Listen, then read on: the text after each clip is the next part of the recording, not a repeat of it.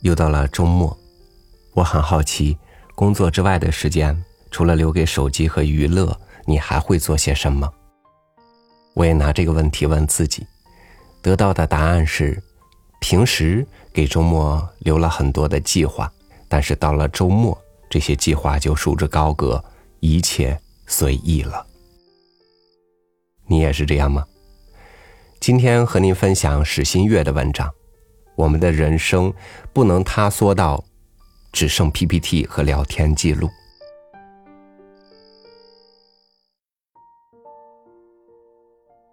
去年我在上海住了一段时间，工作时间挺长，睡眠不足。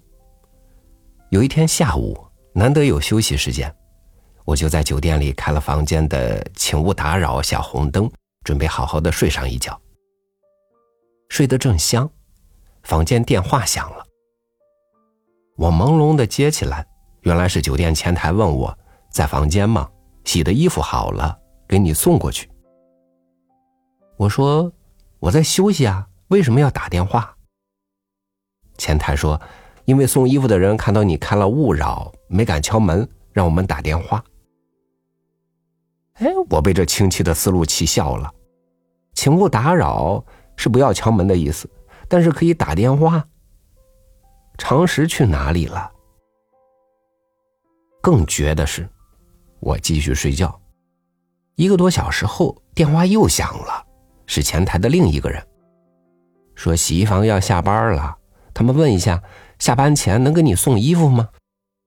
我只好说，你给我转经理吧，我需要和经理探讨一下勿扰灯的规则含义。僵化繁琐的规则和流程，把人塑造成工作条线上的一环，作为人的常识隐去了，人化身为生产线上的零部件，堪比变形金刚。最近，中信出版社给我寄来了一本样书，马丁·林斯特龙的新作《常识工作法》，也是关于常识这个话题。从托马斯·潘的常识开始。以常识为名出版的图书已经数不胜数，但似乎这个话题远没有终结之时。人类对于本物种的基本常识的认识，竟然是无止境的。马丁·林斯特龙先生的新作《常识工作法》，是人类探索自己常识的又一本力作。林斯特龙把常识应用于企业管理，用常识的尺度去丈量管理中的各种问题。一下子看出了一些组织和管理的扭曲是多么的光怪陆离。虽然我是管理学的外行，但是读一读强调常识的书，既有利于个人见识，也有利于法律人的思维，所以我津津有味的读完了这本书。更何况，这是一本妙趣横生的书，书里的故事都不亚于上海酒店的洗衣房的欢乐。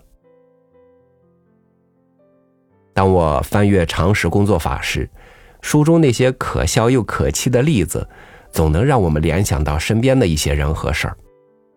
有世界知名的大公司问我，能不能在账单的律师工作描述一栏中不写律师互相讨论开会的内容？我问为什么呢？大约，本公司有这样的规定，不能支付律师内部讨论的费用。我又笑了，很开心，因为又一个只见规则不顾常识的睁眼瞎的奇葩规定出现在我面前，让我思念起了上海酒店洗衣房的朋友。我说，律师工作是要讨论的，对吧？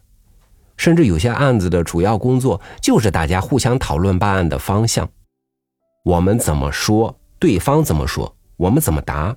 没有这部分内部讨论，我们是没法完成工作的，对吧？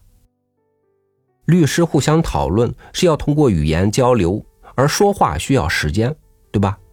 除非我们都是三体人，思想透明，谁想了什么都可以在团队里瞬间同步。他说都对，但是公司规定就是不能有内部讨论。我说那也好办，就不叫内部讨论呗。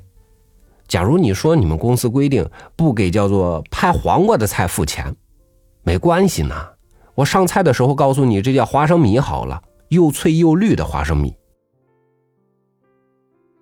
除此之外，我们自己的日常工作也是常常被技术遮蔽了常识。曾几何时开始，汇报变成了 PPT 制作，没有 PPT 就不会说话了。有时候问问各部门在忙什么，大约制作周报 PPT、月报 PPT、季度工作总结的 PPT，同事间沟通也经常是即时通讯软件，电话都打得少了。在疫情隔离我们之前，我们早就开始用技术手段自我隔离的倾向。我时常会和我组里的实习生说：“如果有律师给你在 Skype 和微信派活或者打电话，你就问一句：‘你有空吗？我去找你说吧。’这样可以在有限的两个月实习里多认识几个同事，不要实习了一场就是微信聊天记录上的几行文字和几条语音，大街上走个对面都不知道这是天天给你派活的那个中级律师。”汇报听的是内容，不是 PPT，这不是常识吗？工作做没做好重要，周报月报不重要，周报月报的 PPT 更不重要，这不是常识吗？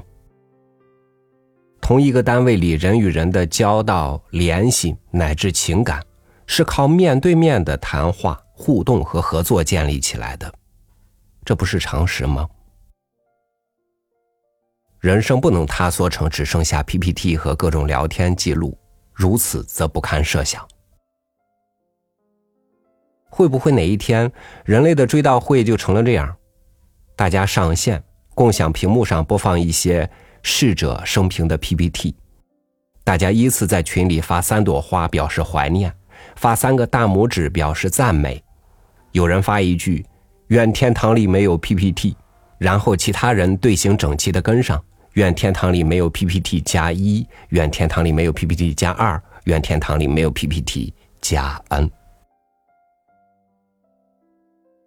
对于各种有悖常识的管理和商业行为，林斯特隆提议在企业里建立常识部。常识工作法的英文原名就叫 The Ministry of Common Sense，用常识部去纠正一些违反常识的奇葩规则。这个提议让我想起了有些外国政府内阁设有部管部，以部管部长领衔。部管部长就是专门去管那些因为部门分割而成为三不管的事情的。人为的部门分割形成了特殊的部门利益，部门之间或争功或推诿，各自守着一亩三分地，一只眼防着别人的权限伸进来，另一只眼盯着自己的好处别出去。这种情况下，也许常识部和部管部这种跨部门高权限的设置，才能打破这些违反常识且有损整体利益的割据局面。我是学法律的，不懂企业管理，而法律人也应该是很讲常识的。关于行为人的主观方面，比如什么叫故意和过失，什么叫放任这种结果发生。什么叫应当预见而没有预见？什么叫轻信可以避免？这一切的判断标准都叫常人的标准，即普通人的常识。从事法律工作，更是万万不能忘却了常人的标准，要天天讲，年年讲。人类为什么有共通的常识？因为人类有共通的情感和心灵，这是常识的来源。无论是孟子说的恻隐之心，还是宗教说的慈悲之心，或是文人墨客吟咏的古人无数世同心，都是用自己的心去体会他人的感受，体察他人的希望，体谅他人的局限。这还不仅仅是同情，更是把自己变成他人，去理解他人的处境。正如林斯特龙在常识工作法中所指出的很多时候常识的缺位是因为同理心缺乏。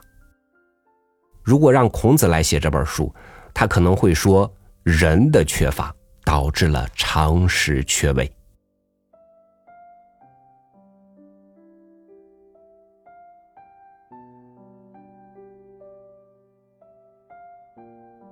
生活中需要一点仪式感工作中也要求要有更多的仪式感。当仪式高于内容，我们仅仅懂得服从于仪式形式的时候，那些需要人性主观的东西，还有存在的余地吗？感谢您收听我的分享《常识工作法》这本书，我正在看，期待您也能从中获益。我是超宇，祝您晚安，明天见。